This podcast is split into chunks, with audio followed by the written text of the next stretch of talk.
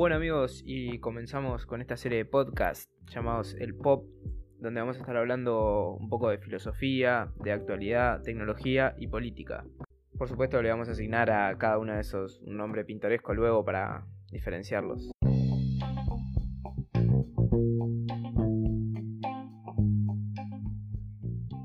Vamos a comenzar con este segmento donde vamos a estar hablando de filosofía y pensamiento, lo que es para mí un arte más que una disciplina, ya que es una actitud frente a la vida, es algo que se construye todos los días y a lo que hay que prestarle mucha atención.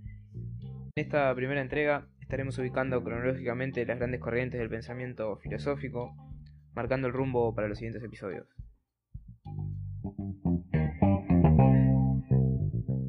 Desde tiempos remotos, el hombre se ha planteado cuestiones como el origen de su existencia, la verdad o el conocimiento. La filosofía se distingue de otras disciplinas que han intentado dar respuesta a estos asuntos, en tanto que intenta justificar sus respuestas con argumentos racionales. Para determinar las diferentes corrientes filosóficas de la civilización, particularmente occidental, es necesario tener en cuenta el contexto histórico en el que se desarrollan, porque los hechos históricos son los que marcan el pensamiento de esa época. Y es allí, en la civilización occidental, donde nos vamos a enfocar al menos por ahora. Em, la filosofía de la civilización occidental tiene su base en la antigua Grecia, con los primeros filósofos, los presocráticos, que procedían de la escuela de Mileto, la que fue fundada por Tales de Mileto. Algunos de ellos, eh, como es el caso por ejemplo de Heráclito, tendrían una gran influencia en los pensadores de los años venideros, como es el caso de Platón.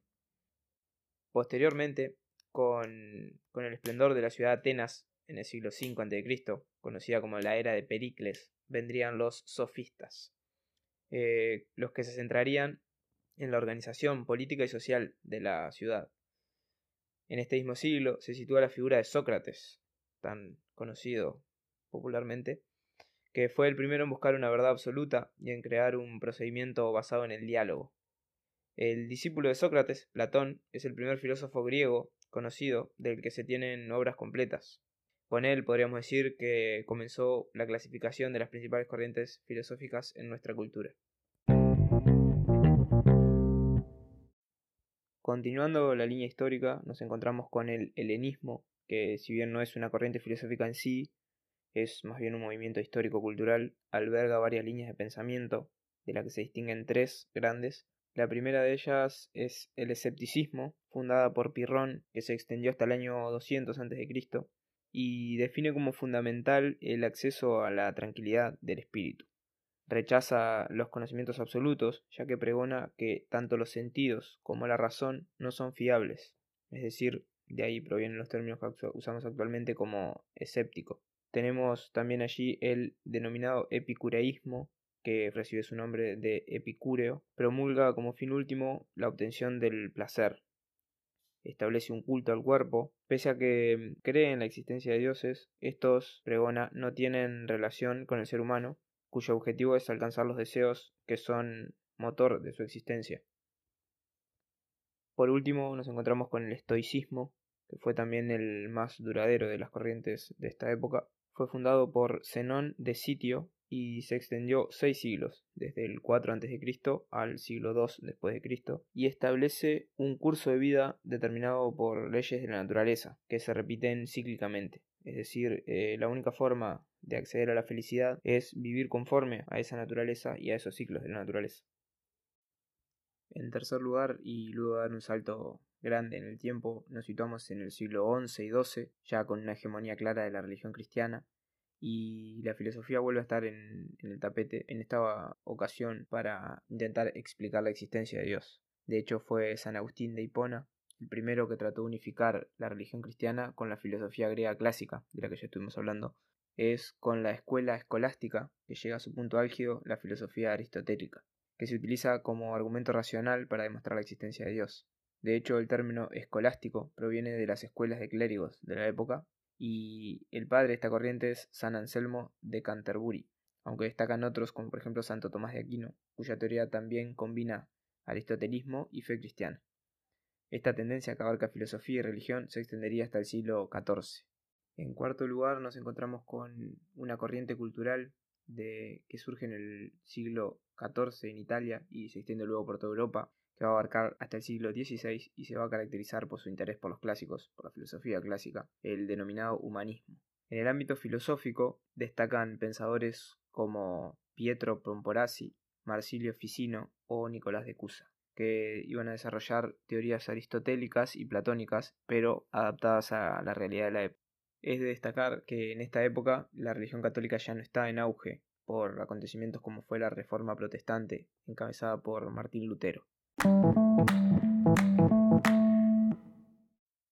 Bueno, a partir de aquí sería interesante marcar un quiebre, ya que se produce la revolución industrial, que va a permitir cambios en los métodos de conocimiento y nuevas disciplinas.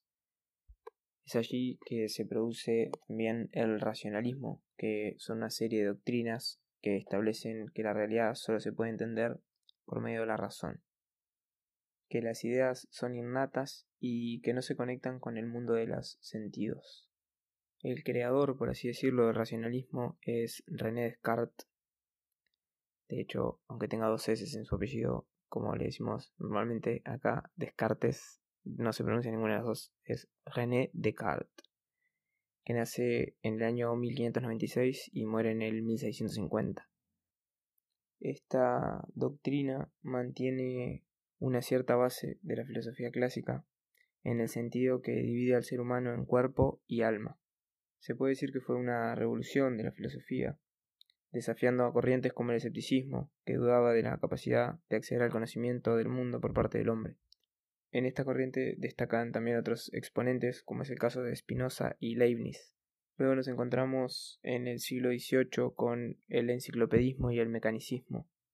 Eh, un siglo denominado siglo de las luces, por la ilustración, donde se pasa de un modelo centrado en Dios a uno antropocéntrico, es decir, se ubica al hombre como centro del estudio y del conocimiento.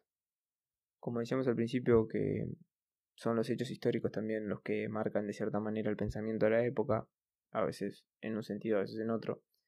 Se da aquí la Revolución Francesa, con todo lo que eso conlleva, y de hecho la ilustración se identifica muchas veces simbólicamente con este suceso. Recordemos que la Revolución Francesa defiende la igualdad de todos los hombres a pesar de su procedencia. Por supuesto que, como mencionaba antes, nada de esto hubiera sido posible sin grandes pensadores, como fue el caso de Rousseau, Voltaire, y Jean Diderot y por supuesto la llamada enciclopedia que publicó con D'Alembert, que fue el primer gran diccionario del saber humano que de hecho le da nombre a este movimiento intelectual y filosófico. Durante este siglo predomina la corriente filosófica del mecanicismo y la defensa de la filosofía experimental, una filosofía que, a decir de Diderot, permitía un conocimiento al alcance de todos. No era necesario conocer los métodos matemáticos que usa Descartes en su racionalismo.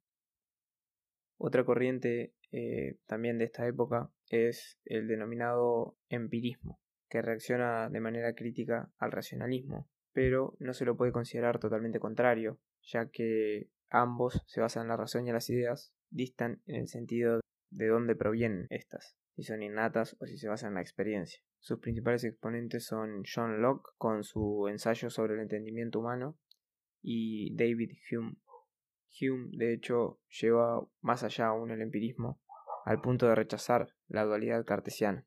Para él, eh, los conceptos de sustancia, trascendencia y yo son producto de la propia imaginación. Todo procede de los sentidos. Pasamos luego a finales ya del siglo XVIII y comienzo del siglo XIX con Immanuel Kant y el denominado criticismo o idealismo trascendental.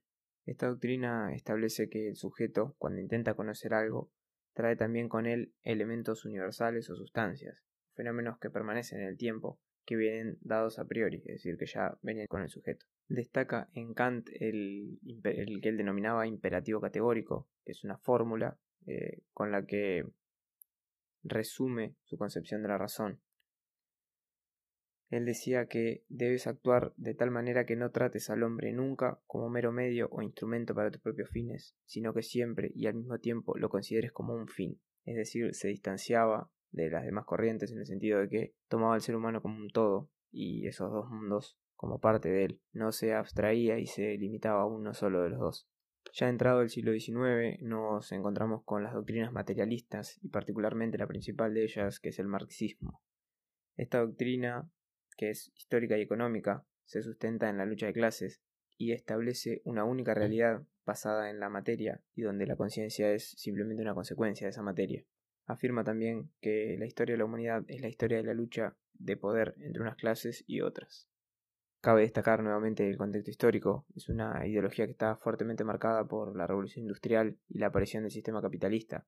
Los padres de esta, doctrina marxista son Karl Marx y Friedrich Engels. Destacan aquí dos grandes obras de Marx, como son El Capital y El Manifiesto Comunista, escrito este último en colaboración con Engels. Continuando nos encontramos con el utilitarismo, creado por Jeremy Bentham. Recordemos Bentham nació en 1748 y muere en 1832. Según esta doctrina, eh, tanto las cosas como las personas deben ser juzgadas por el placer y el bien que producen, tomando como fin último la felicidad. Aunque es coetáneo al ilustrado, se coloca en realidad después del marxismo en el siglo XIX porque adquiere una dimensión trascendental en la obra de John Stuart Mill. Mill le exporta un aspecto novedoso a esta teoría con eh, la distinción entre satisfacción y felicidad, estableciendo la primera como un estado puntual, mientras que la felicidad lo define como algo más abstracto. Luego nos encontramos con el positivismo, creado por Auguste Comte, apuesta a una reforma social eh, mediante la ciencia, la sociología, y a una religión nueva basada en la solidaridad entre los hombres. Define la ley de los tres estadios, el estadio teológico, que toma como centro a Dios, el estado metafísico, en el que el protagonista es el propio hombre, y el estadio positivo, donde la ciencia prevalece y los hombres cooperan entre sí para dar solución a los problemas.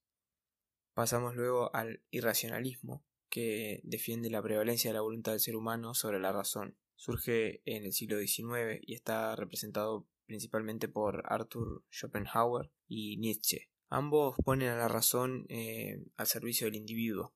Schopenhauer plantea que el hombre intenta dominar la realidad a través de la razón para alargar lo máximo posible la vida, su propia vida. Plantea que al final se produce una lucha cósmica por seguir existiendo, lo que él denomina la voluntad de vivir. Si bien Nietzsche también se centra en el individuo, pero lo concibe de una forma distinta. Plantea que el individuo tiene una ilusión, eh, la cual es convertirse en un superhombre. Seguimos en este recuento y nos encontramos luego con el existencialismo. Surge a principios del siglo XX y, eh, como su nombre lo dice, la principal cuestión planteada es la existencia humana. Uno de sus precursores es Kierkegaard. Para los existencialistas, la existencia del hombre está de hecho por encima de su esencia. También nos encontramos aquí a pensadores como Jean-Paul Sartre o Albert Camus. Esta doctrina estuvo fuertemente influida también por el español Ortega y Gasset.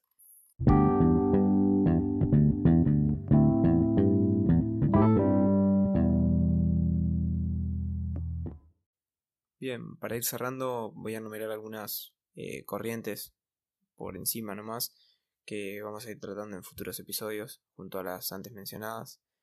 Nos encontramos con el cinismo, que es una escuela filosófica fundada por Antístenes y eh, en la que destaca también Diógenes. Luego tenemos también el idealismo absoluto, que surge en el siglo XVII por Hegel y Schelling. Luego tenemos también el idealismo subjetivo o inmaterialismo de Berkeley y también el estructuralismo, que de hecho es un movimiento cultural con aspectos filosóficos, que se encarga de analizar sistemas o estructuras hasta llegar a un concepto complejo. Fue iniciada por Claude Lévi-Strauss. Otro representante de este movimiento fue Michael Foucault.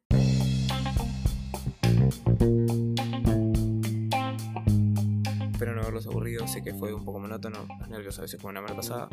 Comentarles también que todo el material que se expuso aquí fue traído de internet, de fuentes abiertas y pueden consultarse si alguno tiene dudas o quiere ahondar más en alguno de los temas a modo de lectura pueden buscar y si necesitan alguna información pueden contactarse con el pop en cualquiera de nuestras redes sociales.